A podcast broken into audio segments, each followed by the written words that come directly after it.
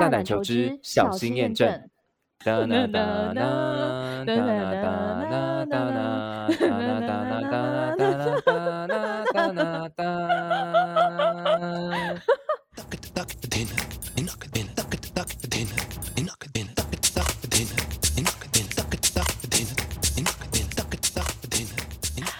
迎收听硬学堂，我是你的名侦探玉如，我是你的小侦探乔治。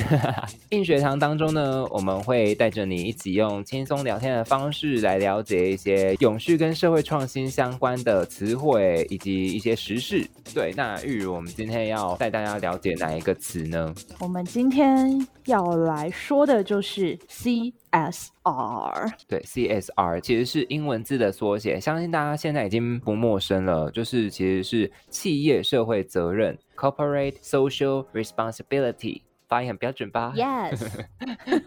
那我们今天主要是要跟大家聊一些，嗯，因为它的定义呢，可能其实许多人都清楚。我知道，让我讲，拜托。好，你讲。企业社会责任呢，就是在一间企业呢，它在发展它的经济的同时呢，它必须要去遵守一些道德规范，像是去改善员工还有家庭的一些事情，还有促进当地整体社区的生活。然后提升社会的整体的品质。除了企业本身在盈利、在意股东的利益之外呢，他们同时要就是兼顾到利害关系人的权益。你知道什么是利害关系人吗？呵呵，利害关系人，我觉得股东跟比如说消费者吧、员工之类的，应该都算是吗？还有哦还有哦，除了员工、消费者、股东之外，还有供应商。社会也是所谓的利害关系人哦，环境也是，这样就是 everything 呢？对，everything 涵刮到很多很多很多层面。那呃，先从我们的日常生活当中开始分享好了。嗯，其实每个人都会当消费者嘛。那身为消费者的乔治呢，观察到的就是在超商的吸食政策。吸食政策吗？对，你说那个全家跟 Seven 现在有在做的。对啊，就是他们一直好像是在跟对方互干的呢。对他们现在在互干。对啊，嗯，就是从全家他们在二零一九年的时候开始的，好像是过了四点还五点的时候，有一些食物他们就会被贴上一些七折。然后上面会写“友善时光”的标签，然后呢，这一些商品就会比较便宜。那对于这个穷学生乔治而言呢，我自己就非常满意这个政策，就会觉得哇，超商平常就是买不起的东西啊，现在有七折以后就可以大量的消费了。对啊，而且其实在这个其实开始之前呢，就是超商其实每年都浪费了蛮多的食物。是真的，就当过超商员工应该都知道这件事情。对啊，普通的消费者走进店里面，有的时候也可以清楚看到他们在整理一些厨余。然后我每次都会纳闷，说这些厨余到底会不会给一些可能社服机构之类的？但至少现在有了这个友善时光啊，这些就可以比较减少这些浪费。那你知道就是大概减少了多少吗？你这个一直有在关注吸食的人，对我是洗食小博士，A K A 环保魔人。嗯，他们的数据是说，在去年的时候，全家是减少了三千吨的剩食。我其实觉得还蛮多的。就你看预饭团的话，它可能一颗重量两百克，那样就等于是减少了。干，我有点算不出来。哎哎，小侦探，你的数学？等一下，三千吨就是三百万公克。吗？嗯，这故事告诉我们，名侦探之后要随身携带计算机。三千吨等于三百万公斤，所以等于三百万公斤，所以等于后面再加三个零以后就是功课嘛。可是除以两百，所以至少是六百多万颗御饭团哦。你一年就像省下了六百多万颗预饭团。等我一下，我要小心验证一下。哦，是一千五百万颗的预饭团呢。那也是很多啊，一千五百万颗。我整个吓到哎。好，但的确真的，如果是照就是数字上面来看，就是减少多少，然后这个一千五百万颗的预饭团其实还蛮惊人的。对？啊，很多人可能可以因为这个一千五百万颗的预饭团，所以得到一些照顾。哎，他们的生活起居。但但你有没有想过，就是为什么现在才做这件事情？不知道，就会觉得好像不要浪费食物，本来就是从小就是爸妈教育我们的一件事情。然后好像现在贴的这个贴纸，好像就是轻忽吗？浪费食物的这个议题。嗯，因为他们可能是浪费食物的主要源头，可是他们贴上这个友善时光的标签以后。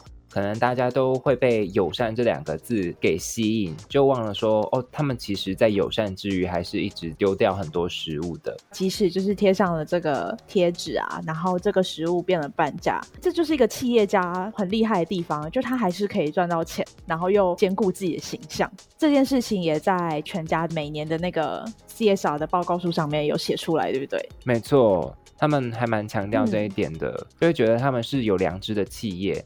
但另一方面来讲，这其实就是他们的广告工具，或者是说他们在为自己洗白而已。其实他们还是没有那么的环保，或者是那么的在乎碳排放。但的确，就是另外一个角度来看，做形象这件事情其实也蛮重要的。对，虽然它可能还是造成了很多环境问题，但是做形象这件事情是 CSR 还蛮重要，想要做到事情就是要要求企业去担负一些社会的问题。有句话叫什么？取之于社会，用之于社会，对不对？对啊，这句话大概是从二零零八的时候。就你知道有那个金融大海啸吗？二零零八年的时候呀，哎，你那时候几岁？嗯，本人十岁。啊，十岁。我跟柯南大概是同一个年纪的。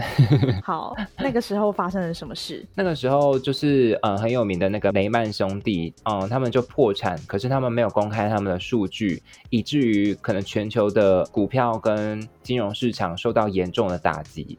就大家应该，嗯，我们的听众里面应该还有一些人对于这件事情念念不忘。等一下，好像怪怪的。它是历史大事。对啊，就影响了非常多人，然后所以大家就越来越警惕，说企业它的影响力，嗯，是涉及了很多很多人的收入啊，或很多很多人投资下去的金钱，所以他们是不是应该要更有责任感一点呢？而且近几年啊，这种讲求要有责任感一点的方式，其实有越来越不一样。因为像是负担社会责任的形式，可以有很多种。比如说，它可以就是呃。像大慈善家的形象，就直接撒钱给特定的非营利组织啊，或是慈善单位。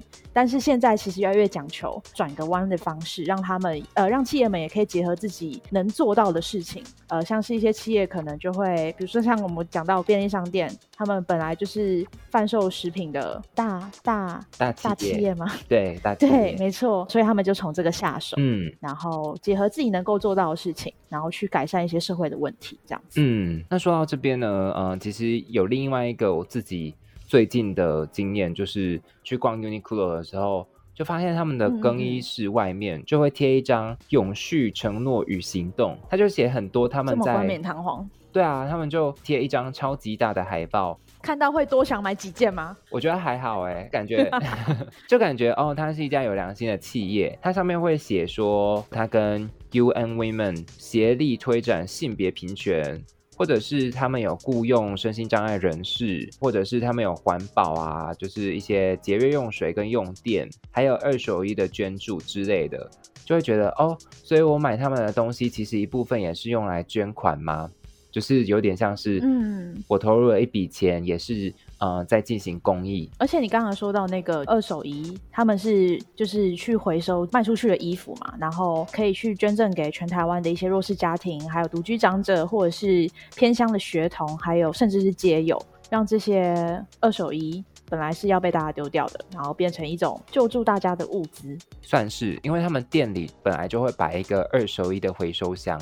但你不觉得也蛮矛盾的吗？要让二手衣再次循环，蛮大的意义是在于说，我们想要就是减少浪费，然后减少碳排嘛。但其实 Uniqlo 啊，或是像近几年，其实很多有在做这种什么环保材质衣服啊，回收的啊，像什么 H&M 啊之类的，Zara 啊这些，他们其实都是一种快时尚的品牌。每隔一两个月走进去，衣服就是那个样式会全部换掉，对，就一直推陈出新。对，其实就制造衣服也是一直在持续在制造碳排。我自己也觉得超级吊诡的，就是因为他们本身就是快时尚，然后其实我一直是不喜欢快时尚的，虽然自己身上有的时候也会穿啦，但我都是买那种他们快要过季了的衣服。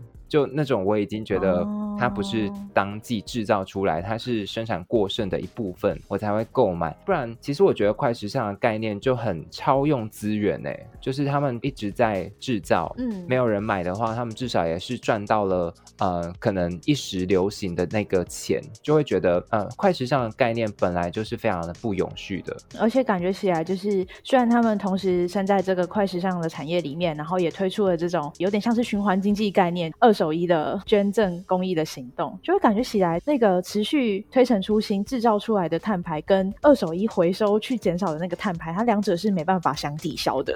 一定是前面比较多吧？对，就是你根本跟不上那个速度。对啊，可是消费者看到就是。他们有在回收哦，就感觉哦，一个循环呢。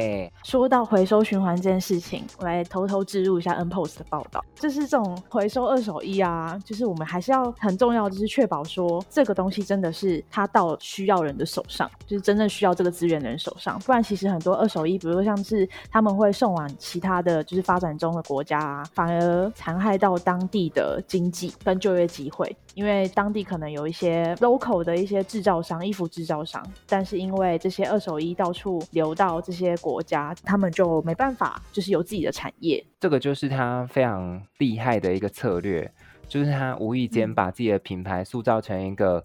正面好人的形象，可是他其实还是以一个我觉得有点像是历史中的那种殖民者的角色，他在用一个品牌去殖民某一个地区的时尚产业，就是他们的可能服饰业，就让我感觉也是蛮不舒服的。我们现在是 在接各种伤疤，但我们现在没有在针对 Uniqlo，没有，我们只是针对就是这个现象。当大家都说快时尚，然后我们要对这些做出些什么，然后当二手衣看起来是一。一个唯一解法的时候，好像又出现一些问题，对不对？对啊。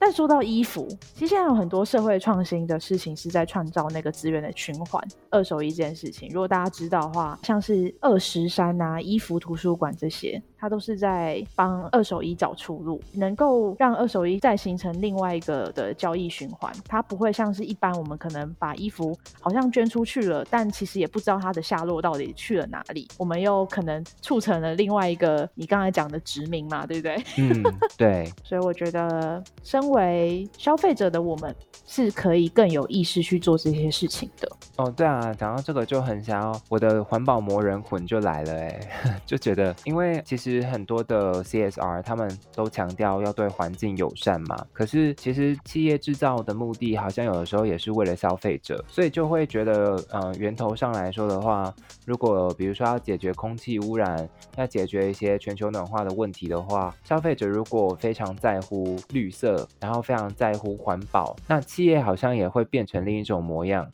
就我的意思是，嗯，我们对企业不应该有一种双重标准的期待。就是觉得这一些环境、气候的问题，就由企业来做就好。我们消费者其实平常，比如说，其实你的购物习惯可以从源头的减速啊，或者是不买一些你知道它过度包装的东西。比如说，像我刚刚现在是七月嘛，大家都在中原普渡，刚刚在普渡，然后普渡就是会要拜一堆零食啊，零食就是超多那种塑胶包装的。哦，对啊，我们的习惯呢，整体而言还是会对环境造成很大的影响。嗯，你刚刚说的其实蛮对的，就是呃，消费者自己要有所意识，但要让消费者有意识这件事情呢，我觉得就是要让社会的大众，尤其是民间团体对一些非营利组织啊，放大他们的眼睛，然后好好看着这些企业他们做了些什么事情。不然，其实大家很容易被，就像是你可能去 Uniqlo 买衣服，然后就看到他在试衣间门口贴着那个他做了很多很多美好的事情啊，然后就觉得这间企业好像很厉害、很棒，他好像真的有在替社会做些什么。但是可能某种程度就会忽略到他们背后可能还是在造成一些问题。哦，所以呢，其实有一些民间团体，它就可以帮助我们去看清这些企业的狼心狗肺。狼心狗讲的好像他们本来就很坏。没有啦，就是只说，嗯，他们不为人知的一些，可能其实看见他们裸体的地方啦。裸体。说不定有些很 sexy。OK，不反对 sexy 的企业。所以消费者非常想看霸道总裁。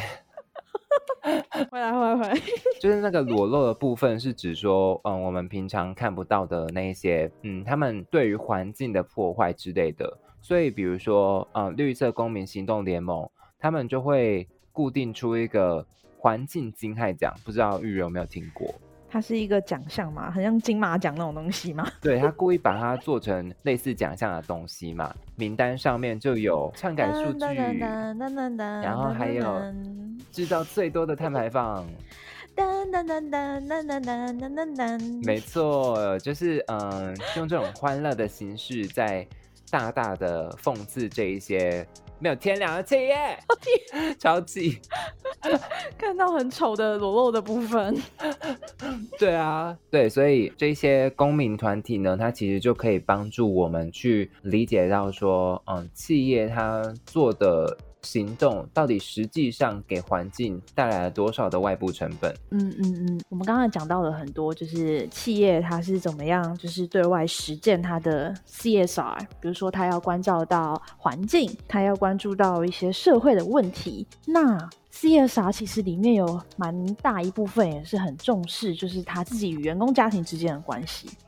对对对，像之前富邦人寿，他就在呃疫情期间呢，推出了什么 CSR 行动方案，就会提供员工一些住院金啊，然后有一些确诊的慰问金，或者是一些有薪防疫假，听起来还蛮照顾员工的啦。的确啊，企业最大的资产就是人，这个还蛮应该的，就是要以人为本的精神。CSR 不只是要在意，就是那个外部的效应到底是什么，穿的多好看给别人看，穿的多好看。更重要的是内部也要做好，关照自己的员工，这样子。对你不能当个金玉其外败絮其中的败类。我每次都会突然会骂人，突变成突变成一个专门骂人的角色。对啊，侦探有这种派的吗？这种派的侦探没有，那个是我的那个反差萌。哦，OK，自己好，自己讲，自己讲反差萌。好啦，就今天呢，呃，我们身为一个名侦探跟小侦探，带大家探寻的就是 CSR 它里面的可能一些问题，或者是我们在生活当中体会到的现象。希望透过我们这次的绅士大解谜，大家对这件事情呢，CSR 这个东西呢，有更深层的理解。那我们这集就到这边。如果大家想要知道更详细的解释，还有关于 CSR 的延伸报道，可以上 N Post 的粉砖，有更详细的东西在上面。连接呢都会在你的收听平台上面。好的，那以上呢就是这一集的硬学堂，我们是你永远的名侦探跟小侦探。下一集也跟着我们一起解谜一些你可能不知道的实事吧。大胆求知，小心验证，要记得真相不只有一个。三二，哒哒哒哒哒哒哒哒哒哒哒哒哒不行，我后面烧不准。大家拜拜，大家拜拜，谢谢收听。想关注更多社会创新与社会公益吗？请上网搜寻 N Post 公益交流站。如果你喜欢我们的内容，也请持续追踪 N Podcast 的动态，支持我们哦。